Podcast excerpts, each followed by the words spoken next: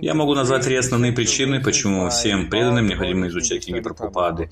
Во-первых, потому что нам необходимо понять, каким образом Шрила Прабхупада отдал свою жизнь, чтобы переводить, публиковать и распространять эти книги по всему миру. Это было одно из ключевых наставлений, если не ключевое наставление, данное ему его духовный учителя. Когда молодые юноши и девушки, ученики Прабхупады спали по ночам, Прабхупада писал свои книги, он потратил много энергии, чтобы публиковать эти книги.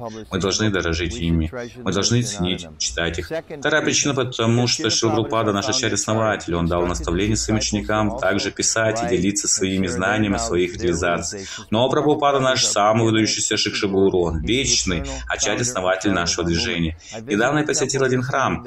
Там мне рассказали, что все брамачари читают по три часа в день. Я думал, как это замечательно, но потом они уточнили, что читают один час в день книги про Пупады, один час в день книги своего гуры, один час в день других авторов. Я считаю, что это неправильно.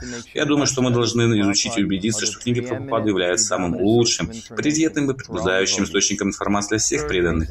Третья причина заключается в наличии удушающего факта, что в течение времени мы часто видим, как люди берут небольшой фрагмент учения Прабхупады, не понимая все контекста, и используют его для продвижения разнообразных социальных идей. Иногда какая-то отклоняющаяся философия, оправда с каким-либо небольшим фрагментом книг про Пупады, без понимания всего контекста.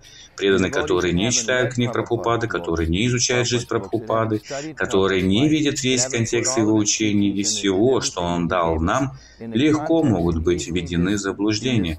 Когда это происходит, наше движение ослабевает. Конечно, из истории мы знаем, что движение Шичтани Махапрабху должно охватить всех без исключения после того, как он взломал сокровищницу любви к Богу.